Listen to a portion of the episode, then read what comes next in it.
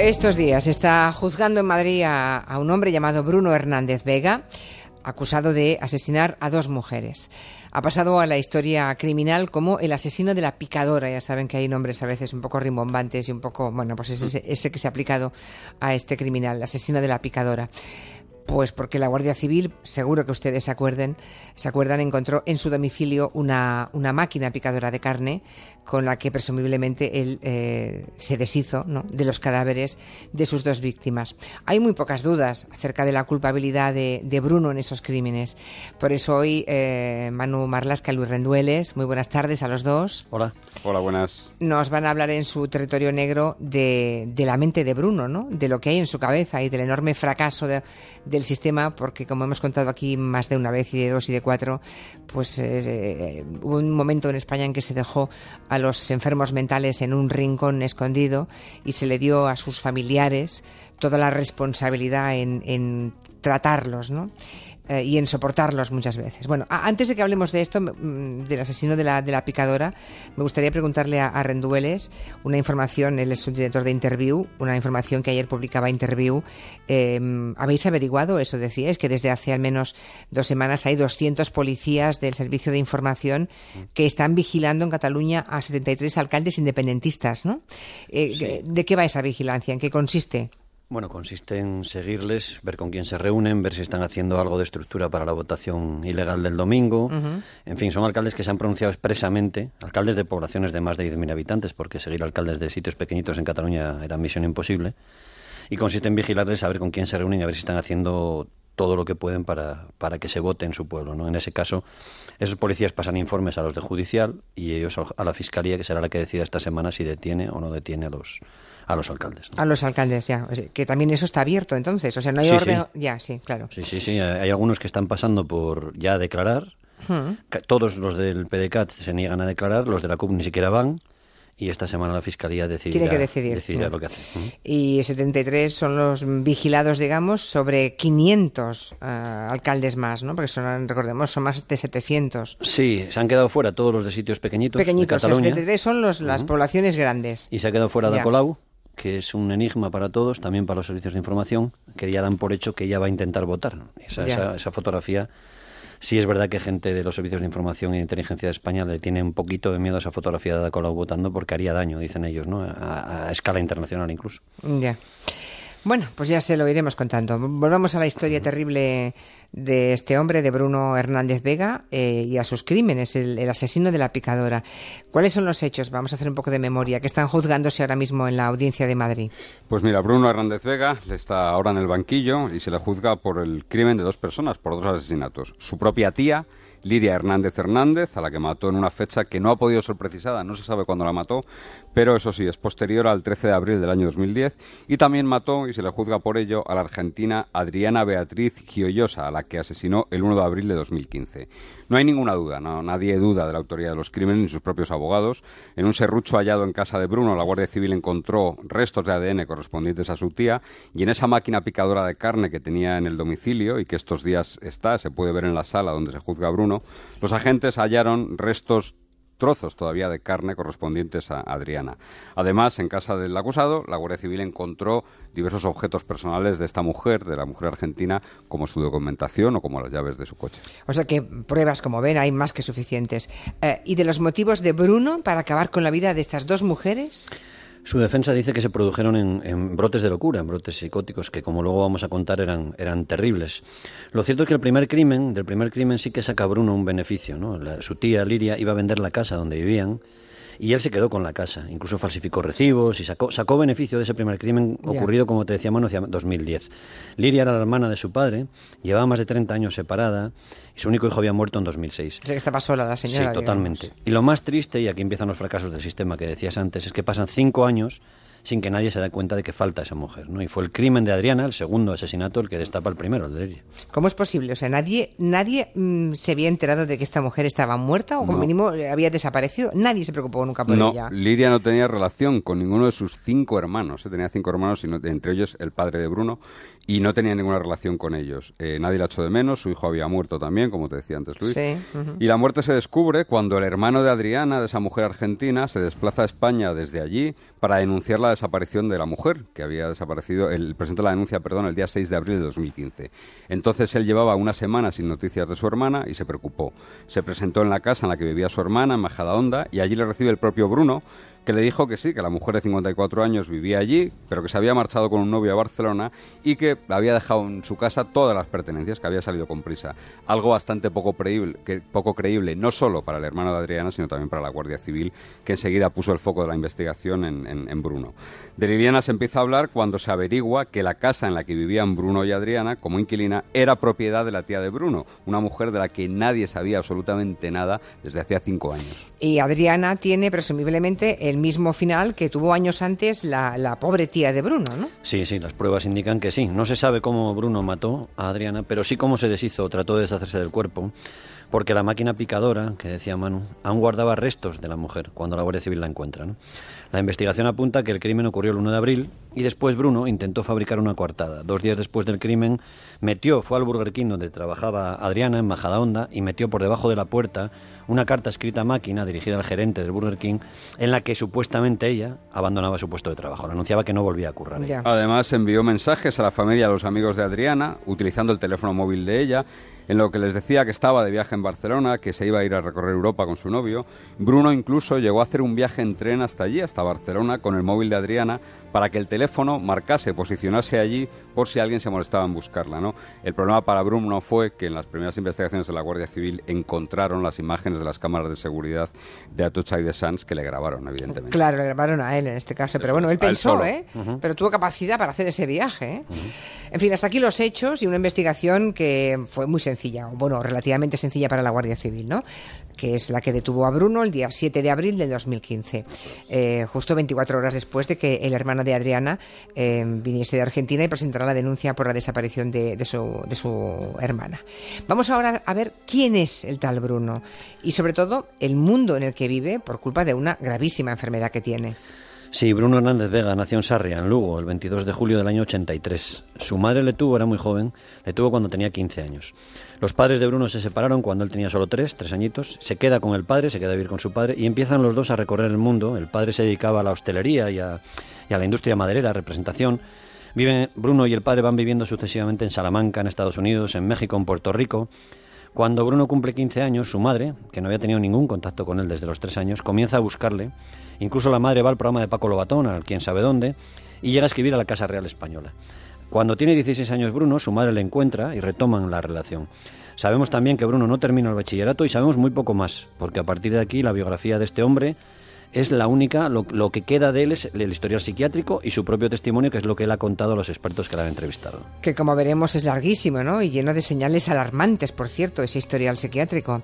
Vamos a conocer a Bruno a través de sus palabras y así ver el estado mental en el que se encontraba. ¿no? Mm, a partir de aquí, sobre todo, vamos a utilizar el propio testimonio de Bruno, las palabras que él le, dijo a los psiquiatras, sobre todo en los diversos informes que le han hecho. Mm, hay varios informes, uno encargado por el juzgado, otros por los abogados. Bueno, a los 15 años dice que tuvo su primer trabajo en una tabacalera en América y empiezo a entrecomillar porque coopero con el gobierno americano, tengo que cooperar siempre y eternamente. A los 19 años, durante dos años, él dice que trabajó, se inventa un nombre de una empresa, International Enterprise, una empresa del gobierno español que posteriormente lo hizo en una central de alarmas y en empresas de seguridad que cooperan con el ejército y llevan la seguridad de bases militares de armamento y de artillería. Todo esto es mentira. Sí. Todo es mentira. Eso es. A los 20 años quiso entrar en el ejército, no le admiten porque le, detectan un trastorno obsesivo compulsivo, y esto está documentado, esta, esta exclusión del ejército, y él dice que no le admitieron porque, y vuelvo a abrir comillas, era muy bueno, no quería que me mataran en la guerra. Yo coopero con los generales para cualquier cosa que me pidan. Hice psicotécnicos y quise hacer una interpelación. O sea, que pese a que le excluyen del ejército porque se dan cuenta de, bueno, de, su trastorno gravísimo, nadie se ocupó de Bruno, nadie percibió cómo se iba deteriorando su cabeza. Su entorno, según los informes que se han hecho ahora, su entorno sí detecta algunos síntomas ya alarmantes cuando Bruno cumple unos 21 años. Eh, Bruno decía que iba a dominar el mundo, que iba a dar un golpe de Estado, algunas veces se encerraba en casa durante varios días, ponía un candado, decía que iba a trabajar en un proyecto secreto. La madre le contó luego a los médicos que Bruno siempre había estado obsesionado con los chinos, con, el pueblo chino, con los perros y también con el virus del ébola. Pero lo cierto es que hasta el año 2012, presumiblemente cuando él ya había matado a su tía, no se produce el primer ingreso de este hombre en un centro psiquiátrico. ¿Y qué ocurre cuando le ingresan en ese centro psiquiátrico? O sea, ¿qué síntomas presenta para que tengan que ingresarlo? Pues llega en septiembre del año 2012, llega al hospital de Móstoles, procedente de Salamanca, allí lleva 10 días ingresado, y su discurso es ya el de un esquizofrénico paranoide de manual. Él tiene la firme convicción de que los chinos están alterando la cadena alimenticia. Y textualmente dice, los establecimientos de comida china contaminan la comida de las cadenas de supermercados. Esto hace que la población tenga molestias digestivas y explica el empeoramiento de mi hernia de hiato. Creo que tengo algo dentro del cuerpo como una lapa o una sustancia que emplean los ejércitos nórdicos. No sé si la tengo o las emisiones que me llegan son por ondas electromagnéticas. Hay que tomar medidas a nivel internacional. Yo a diario leo comunicados de la ONU de miles de páginas pasa cerca de un mes ingresado en el hospital y le derivan a un centro de día al que debería acudir voluntariamente nada más. Ese es el problema, claro, porque mm, eh, si tenía que ir voluntariamente, él va, eh, digamos, él es consciente de su gravísima enfermedad, de su esquizofrenia paranoide. No, no, no, ni mucho menos. Bruno no tiene conciencia de su gravísima enfermedad, ni siquiera ahora, que lleva ya dos años en prisión y que está, que está siendo juzgado. ¿no? De hecho, dice que cuando los médicos le diagnostican la esquizofrenia, él dice, deben estar ustedes cometiendo un error. Su padre y su madre, que fueron entrevistados también por los psiquiatras, han aportado muy poquitos datos porque Bruno lleva muchos años sin un contacto con ellos. El padre se limitó a decir que cuando su hijo tomaba la medicación estaba bien, pero que cuando la dejaba se ponía mal. Y el padre dice textualmente, en los últimos cuatro años Bruno estaba mal, completamente desordenado, desquiciado, subía, bajaba, lloraba, se reía, Decía que nos iban a envenenar los chinos, estaba como un zombi. Estudiaba alemán y ruso, arreglaba ordenadores, vendía libros. No se concentraba en nada, le daba por distintas cosas. No podía tocar, por ejemplo, el pomo de la puerta y la abría con el codo. Se duchaba diez veces al día. Madre mía. Bueno, pocos meses después de ese primer ingreso psiquiátrico, llega el segundo. o sea, aún no había matado a nadie. No, no, no. Eh, bueno, ¿Eh? Eh, en estas fechas se cree que pudo haber matado a su haber matado. Ya, ya, ya, ya, En este ingreso llega en mayo del año 2013. Bruno dice que Tenía miedo y me paralicé de algo que descubrí en Inglaterra, que no conté a los médicos y que prefiero no comentar porque no me lo van a creer. Es aquí, en este segundo ingreso, cuando Bruno comienza a hablar de algo que, empieza, que es, a partir de ahí se convierte en una constante en su discurso y que hoy sigue así, que es la hermandad ER. La hermandad ER.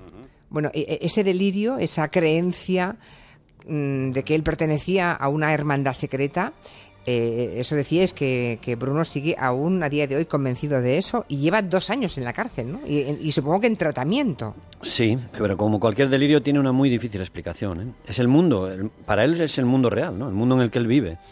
Así que lo mejor es explicarlo como él lo explica, con sus palabras. Bruno dice que entró en contacto con la hermandad ER cuando él tenía 15, 16 años en Puerto Rico.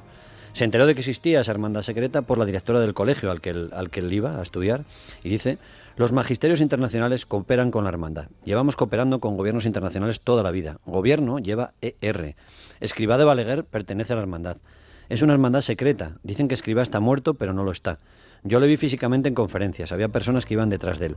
Coopera con diferentes gobiernos, es todo secreto. Y él sigue, la función es cooperar con diferentes gobiernos, Berlusconi, Rajoy, Merkel, Cameron, Kirchner. Eh, como ves, por cierto, todos esos nombres que he dicho tienen la R salvo Rajoy. ¿eh?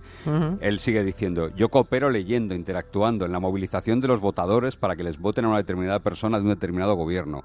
Intentaba cooperar con Wagner, que no sabemos quién es, que tiene tierras en Canadá, repartía folletos y me anunciaba en Internet, tenía contacto con él a través de otras personas de la hermandad. Pertenezco al Ministerio del Interior. Fernández Díaz, era el antiguo ministro del Interior, tiene la R. Yo coopero con él. Y él dice, I am er, I can. Es una de las frases que más repite. Una de las constantes en el discurso de Bruno, precisamente, él es bilingüe por, por donde se, se educó y donde se crió, donde creció, y es la mezcla esa del inglés y del español. Pues es tremendo todo esto, porque como decís, él sigue convencido de la existencia de esa hermandad, de su pertenencia a ella, por tanto su tratamiento no, no, no funciona. Sí, él está totalmente convencido. ¿eh? Vamos a remitirnos a un informe que los psiquiatras le hicieron cuando llevaba ya más de un año en prisión y en el que insisten en su nula conciencia de, ser un enfermo. Él dice, apelo a mi derecho constitucional a rechazar el tratamiento. Estoy perfecto. Desciendo de los superpropietarios de Tintín, Hernández y Fernández. Todas las personas tenemos un código nacional.